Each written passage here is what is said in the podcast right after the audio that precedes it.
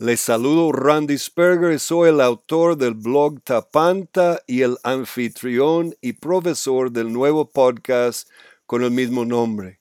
Bienvenido o bienvenida al primer programa de Tapanta, el podcast para aprender a cómo discipular a todo su país o nación. Nuestro tema de hoy es el humanismo como religión, parte 1.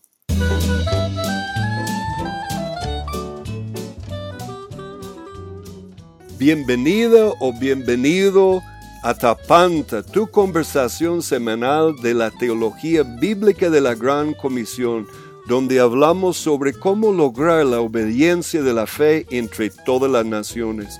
Tapanta significa todas las cosas en el idioma griego koiné.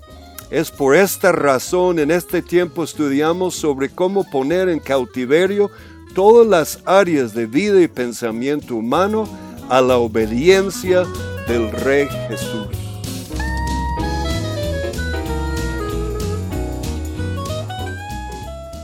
Recibámoslo con un aplauso al Señor, ¿verdad? Randy, bienvenido.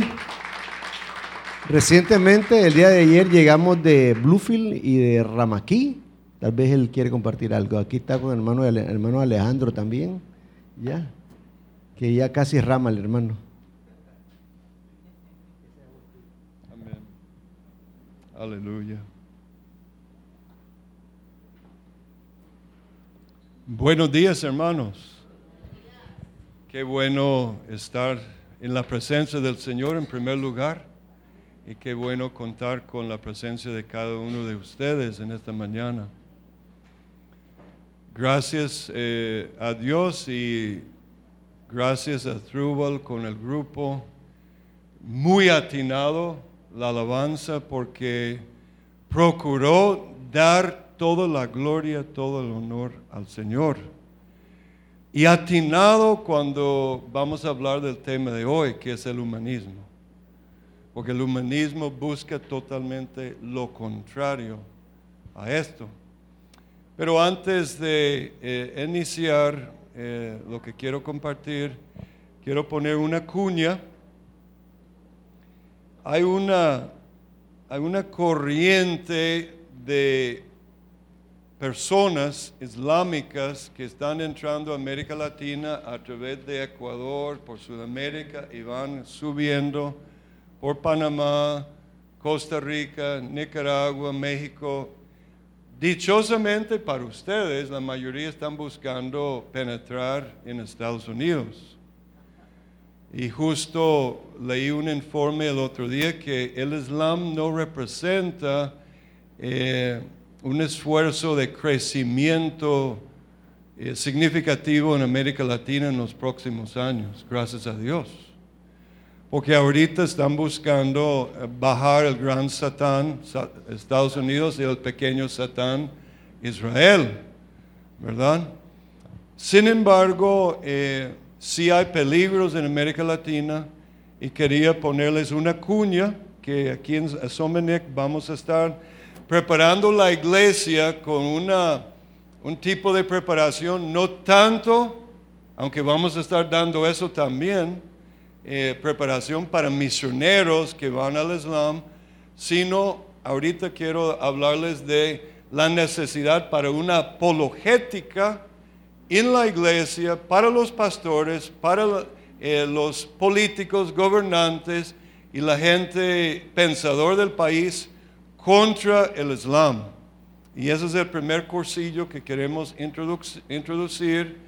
Y, y ese es un libro que estamos publicando que se llama Ley Sharia para no musulmanes, ¿verdad? Voy a dejar una copia. ¿Usted tiene esto, Lester? Una copia para Lester y ya dejé uno para Alfredo y otro para Jorge, ¿verdad? No tengo muchas copias conmigo, pero vamos a estar trayendo para que todos puedan tener en un precio muy barato, me sale muy barato publicar, eh, para que cuando vamos a estar decidiendo, creo que entre hoy y mañana, cuando venimos a dar este seminario. Porque me doy cuenta que hace falta una... ¿Eso fui yo o qué fue? Una, algo me cayó, ¿ok? Eh, una apologética eh, para acá contra el Islam y para defender la patria del Islam. No tanto como yo he hecho todos estos años para preparar misioneros a ganar musulmanes allá, sino qué discurso, qué conocimientos necesitamos para defender la patria contra el Islam. Justamente Europa, por su ignorancia y peor la ignorancia de los políticos sobre la naturaleza del Islam, que ellos nos quieren advertir después de cada evento de terror, no se preocupen, Islam es una religión del paz. Y los grandes apologetas del Islam resulta ser los políticos de Europa y de Estados Unidos que nos van a afirmar después de cada acto de terror que el Islam es una religión de paz. No sé qué les agarra a los políticos que quieren ser apologetas para el Islam. Los grandes apologetas para el Islam hoy día son los políticos de Occidente. Es una locura y es suicidio para nuestra civilización. Entonces queremos preparar la iglesia para preparar la sociedad para defenderse de la invasión del Islam. Entonces vamos a estar dando esto en los próximos meses. Eh, Sharia para los no musulmanes. El Islam es una religión político, geopolítico casi más que religión, es política. Bueno, y también cuando vamos al fondo, solo hay dos tipos de religión en el mundo humanismo y la religión del Señor. Y eso es lo que queremos comprobar eh, y estar examinando en esta charla que vamos a dar en esta mañana, el humanismo, religión principal del hombre moderno. Solo otra cuña, eh, nosotros también representamos un movimiento que se llama Tribu a Tribu, que es parte de HMF la Hermandad Iberoamericana de Misiones Fronterizas. Es un movimiento que pretende movilizar tribus, capacitar tribus para alcanzar y terminar la tarea restante de las misiones entre tribus, enviando tribus a tribus. ¿Qué mejor para alcanzar tribus que preparar tribus para alcanzar tribus? Y eh, Alfredo y yo tuvimos la dicha de ir con un amigo de Alejandro que está con nosotros. Alejandro es un pastor de Matagalpa eh, que ha ido a Ramaki y con un amigo de, Alejandro, eh, Erwin Hudson, fuimos a Ramaki domingo y tuvimos un tiempo de estos, de esos días que a veces no pasan muy a menudo, donde desde el nacimiento, del sol hasta el último helado que comimos ahí en la heladería, todo salió perfecto. Muy lindo. Estoy grabando. Exactamente. Entonces, eh, tenemos que atender a las tribus de Nicaragua. Y hay una ventaja que eh, me gustaría tener en Costa Rica con nuestras tribus que ustedes tienen, que muchos hablan inglés. Y eso les da una ventaja para enviar tribus de acá a India y Asia que nosotros no tenemos. Entonces, vamos a ver tribus de Nicaragua entre tribus de la India y de Asia. Amén. Bueno la religión de la humanidad, la religión de Satanás, el humanismo, la religión principal del hombre moderno. Es la religión personal más popular entre los hombres y más arraigado a nivel político en todo el mundo de hoy. Y vamos a descubrir hoy que básicamente, filosóficamente, solo hay dos religiones.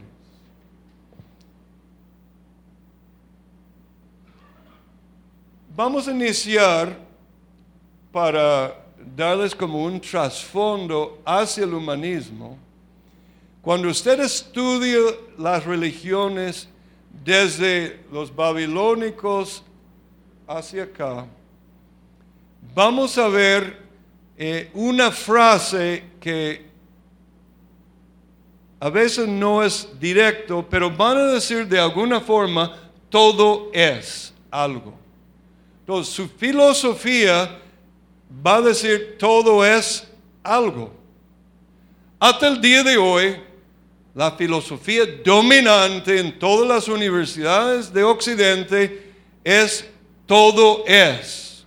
Luego les voy a decir que es el todo, que es la religión de la humanidad y la religión que siempre brota de todas las comunidades sin Dios. Todo es.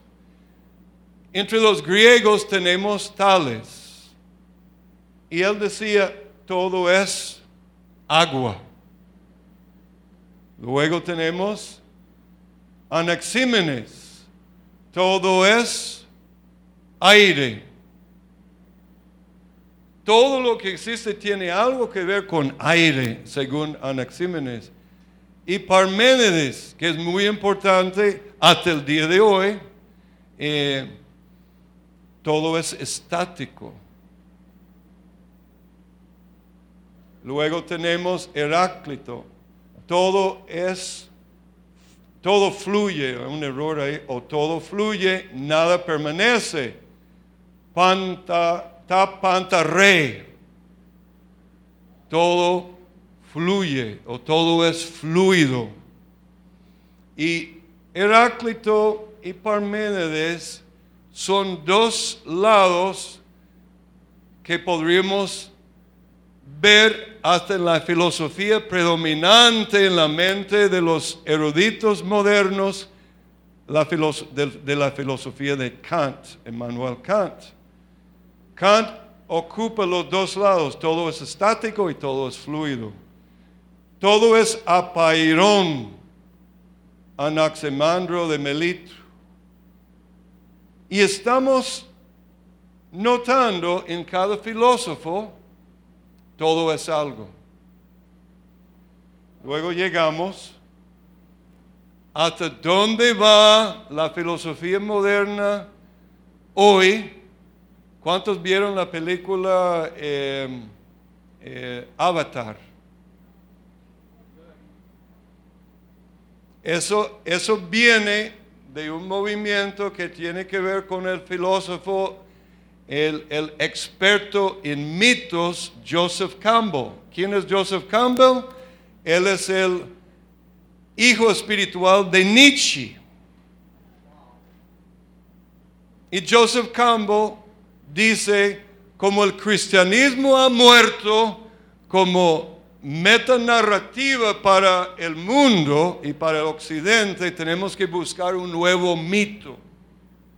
Y el nuevo mito tiene que ver con la ecología, tiene que ver con una visión realmente en términos filosóficos panteísta. Otra vez, nada ha cambiado, todo es Dios. Los babilónicos tenían la escala divina. Los hindúes tienen la escala divina. Dios está máximo porcentaje de Dios y vamos bajando, bajando a una piedra que tiene Dios. Todo es Dios, pero tiene menos Dios. Se llama la escala de ser. Eso se llama, y, y quiero introducir un tema que ustedes van a empezar a ver más y más que empiecen a manejar el lenguaje, como voy a poner aquí, que realmente viene de mi padre en filosofía, Van Til. Van Til. Él decía que solo hay dos religiones en el mundo la religión docista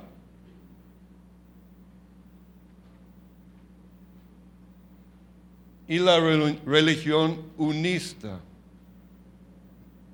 Entonces quiero que ustedes aprendan estas dos palabras.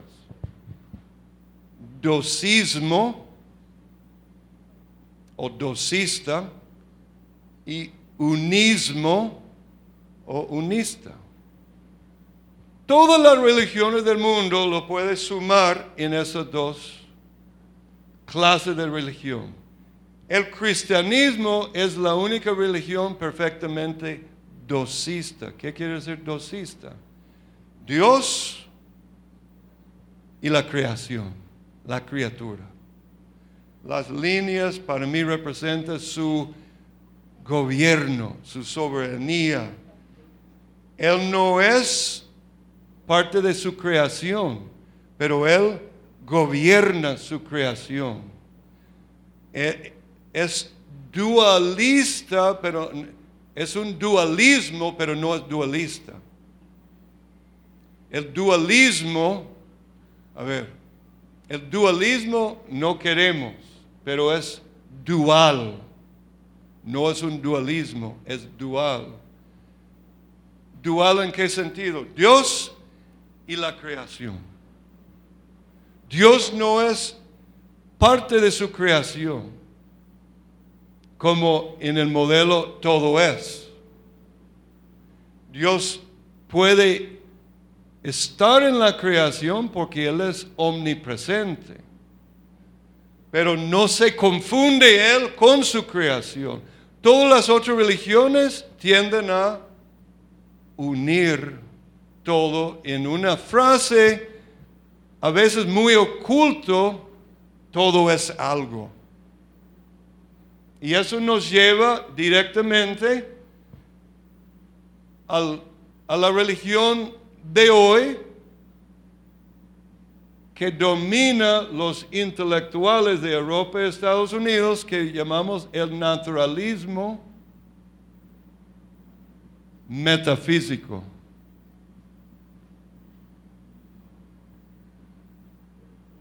También ellos tienen lo mismo, todo es, todo es materia y energía y no hay nada más. Por eso Bantil sabiamente decía, solo hay dos religiones en el mundo. Uno que dice todo es algo y el otro es el modelo de los dos círculos, Dios y su creación. Si usted mantiene eso en tu cabeza, puede debatir contra cualquier religión, cualquier filósofo y ubicarlo en uno o el otro. Todos están ahí. Y eso comparto porque el humanismo es definitivamente unista. Y más adelante, cuando examinamos, Alfredo, ¿usted ya dio el papel? ¿O- o ¿El papel sobre el humanismo? No tiene que repartirlo, pero Alfredo les va a dar un papel sobre el humanismo que viene del manifiesto humanista. Y yo voy a compartir, esto es de un manifiesto más moderno, yo voy a compartir algo del manifiesto de 1933. Y revela mucho ver la religión de los firmantes de este manifiesto humanista, revela todo lo que usted quiere saber sobre unismo y dosismo. Solo ver los firmantes y qué representaban. Eso es muy interesante.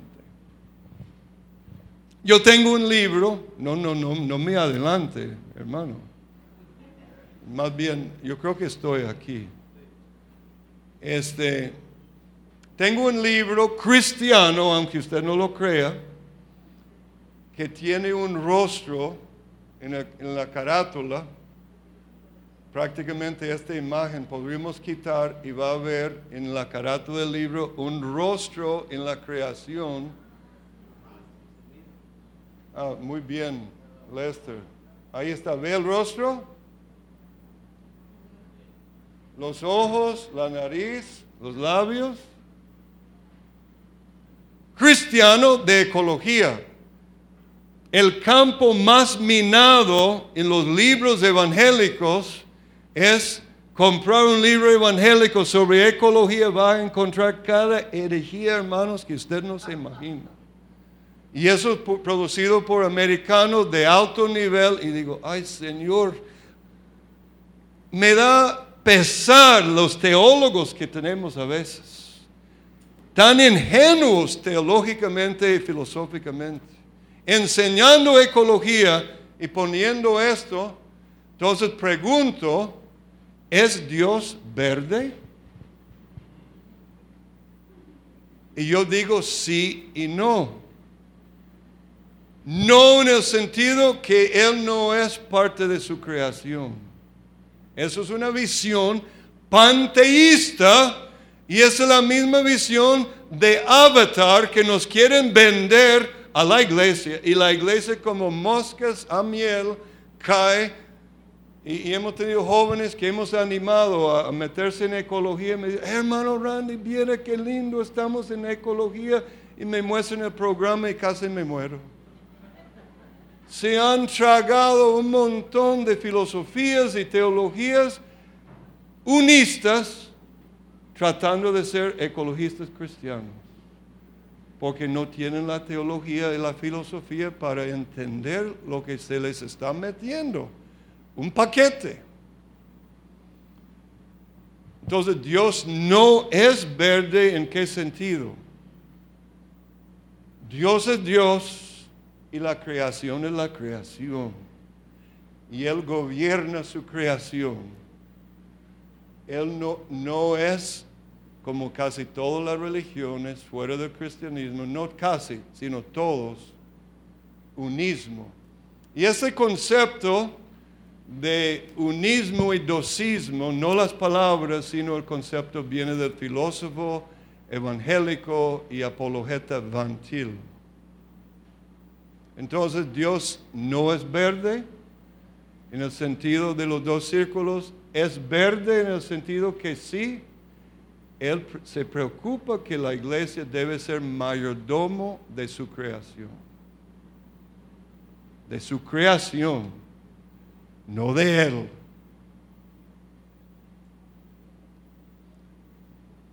Todo es uno. Cuando me estaba preparando para tribu a tribu en Papúa, encontré ese trasfondo que me gustó mucho, pero viene de la filosofía unista, ¿verdad? Panteísta.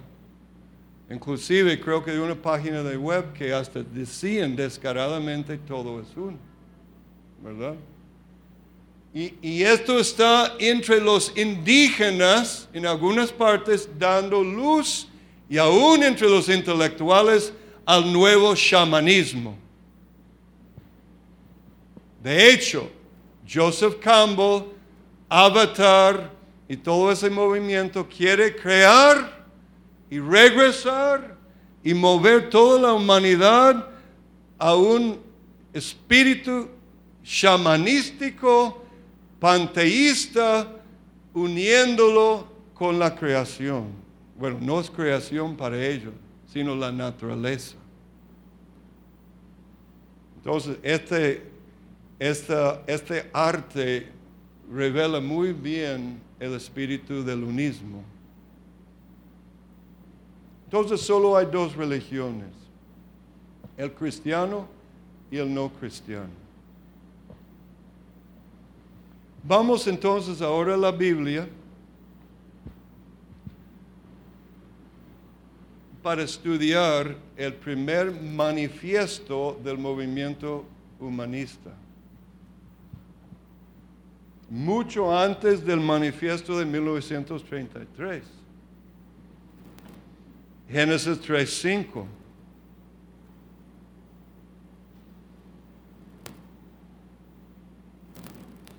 Pero todos los elementos del unismo satánico están en la propuesta de Satanás para Eva, en Génesis 3, 5. Empezamos en versículo 1 para agarrar el contexto. Pero la serpiente era astuta, más que todos los animales del campo que el eterno Dios había hecho. Lo cual dijo a la mujer, ¿con qué Dios ha dicho? ¿No comáis de todo árbol del huerto?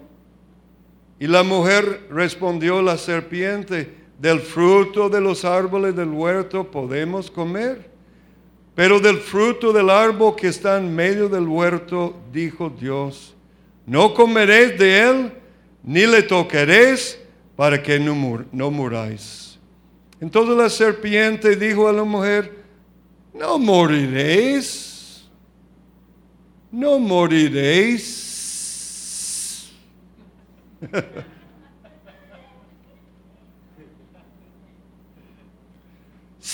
sino que sabe Dios que en el día que comáis de él serán abiertos vuestros ojos y seréis como Dios, sabiendo el bien y el mal. O como dice Abraham Kuyper, el gran teólogo neocalvinista, dice que se puede interpretar determinando para sí el bien y el mal. Y vio la mujer que el árbol era bueno para comer, que era agradable para los ojos, y el árbol codiciable para alcanzar la sabiduría. Y tomó de su fruto y comió y dio también a su marido, el cual comió así como ella.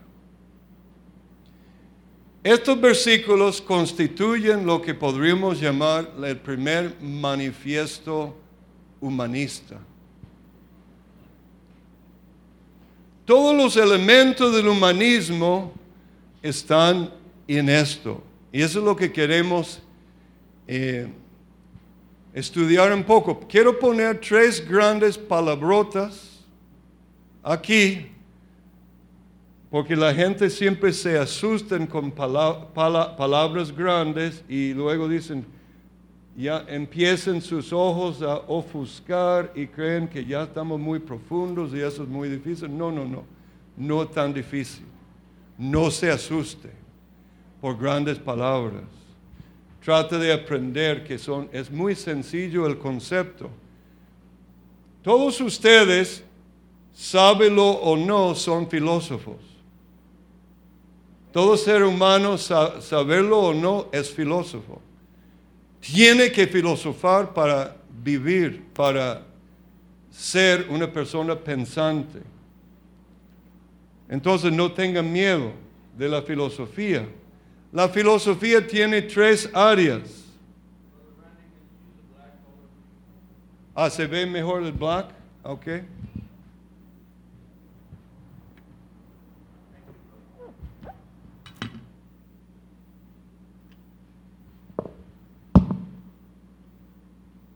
Metafísica,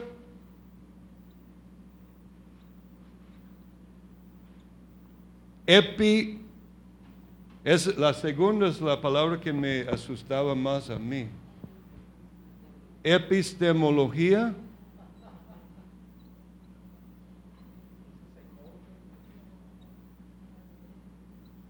Y si queremos ser muy técnico, axiología. Que es ética y moral.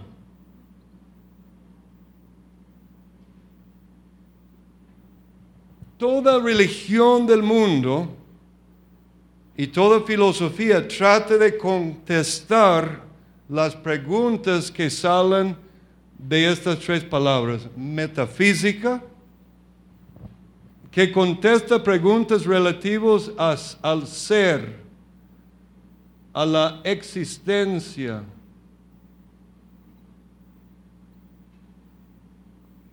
Y una área de estudio de la metafísica es ontología.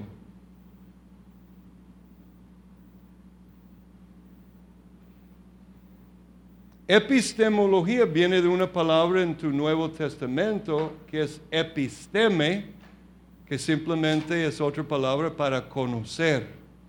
Entonces, epistemología estudia el conocimiento. Y contesta la pregunta, ¿qué podemos conocer? ¿Podemos conocer algo? ¿Cuáles son los límites del conocimiento? Tenemos conocimiento y cómo conseguimos el conocimiento. Metafísica, meta más allá de lo físico. Metafísica. ¿Qué hay más allá del mundo físico? ¿Hay algo detrás del mundo creado? ¿Qué será? ¿Hay algo además del mundo creado? ¿O el mundo que simplemente saltó en la existencia, como dicen los científicos modernos? ¿Que brotó de la nada? ¿Existe algo detrás? Esto es, la, eso es el estudio de la existencia. La ontología tiene que ver con los orígenes, ¿verdad? Hacia dónde dirige el cosmos. Es importante que aprendan estas palabras, que no se asusten, ¿verdad? Y luego cuando vas a la U o están con un grupo y, sacas estas palabras y van a hacer creer que usted es un filósofo y ya te mete dentro de los, los intelectuales ahí. Entonces memoriza estos, estas definiciones. Y, y, no de chiste, solo sabiendo esto, usted sabe mucho más que, la, que 98% de la gente en la calle. Todos hacen esto en su cabeza, pero no saben lo que están haciendo. Todo ser humano tiene alguna teoría, aunque es no consciente, sobre quién es, de dónde viene, por qué estoy aquí y dónde voy. Y muchas veces son muy confundidos sobre esto. Por eso necesitan ir al psicólogo. Finalmente, la ética, el problema del mal. Y que existe una ética objetiva, una moral objetivo. ¿Cómo determinamos la moral y la ética? Axiología viene de la palabra axios, que también es una palabra directamente del Nuevo Testamento. Episteme viene directamente del Nuevo Testamento. Y por supuesto el libro por excelencia de metafísica es la Biblia. Y en el principio, Dios. Eso es una declaración absolutamente metafísica.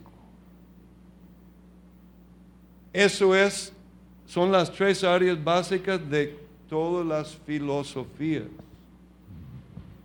Entonces, ¿Por qué les estoy hablando de esto? Porque cuando examinamos lo que el cachudo está proponiendo a Eva, él está vendiendo un paquete filosófico. Y hasta el día de hoy, la forma que Satanás confunde la iglesia, conquista reinos, conquista culturas, conquista el enemigo donde sea, es por medio de la filosofía. Y si vamos a pelear contra él, tenemos que tener armas adecuadas. Y la Biblia es un libro filosófico. La Biblia contiene su propia filosofía. No necesito ir a Aristóteles y Platón y los grandes filósofos, la Biblia es un libro filosófico. ¿Cuántas veces el Nuevo Testamento menciona la palabra gnosis, conocimiento? Increíble, episteme, nous, que tiene que ver con mente.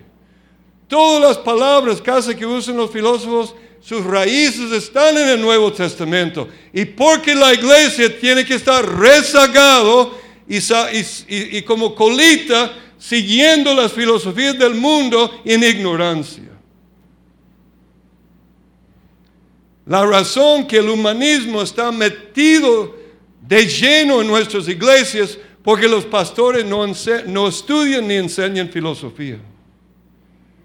Ni se dan cuenta que está la base de la filosofía cristiana, está completamente dentro de la teología bíblica. La Biblia contiene su propia filosofía. No necesito ir a Aristóteles y Platón y los grandes filósofos. La Biblia es un libro filosófico. ¿Cuántas veces el Nuevo Testamento menciona la palabra gnosis, conocimiento? Increíble, episteme, nous, que tiene que ver con mente. Todas las palabras casi que usan los filósofos, sus raíces están en el Nuevo Testamento. Y porque la iglesia tiene que estar rezagado y, y- y como colita siguiendo las filosofías del mundo en ignorancia. La razón que el humanismo está metido de lleno en nuestras iglesias porque los pastores no, estudian ni enseñan filosofía. Ni se dan cuenta que está la base de la filosofía cristiana, está completamente dentro de la teología bíblica. Al finalizar el programa queremos que sepa que puedes recibir copia gratis de las notas de este programa, un marcador de libros sobre Tapanta llamado Sanando las doce fuentes de la cultura y otros ofrecimientos en nuestro sitio de web www.tapanta.org rayo inclinado 001. Esto es www.tapanta.org rayo inclinada 001. El sitio también tiene un link para Tapanta.u, nuestra universidad en línea donde pronto vamos a estar ofreciendo diferentes cursos sobre las 12 fuentes de la cultura.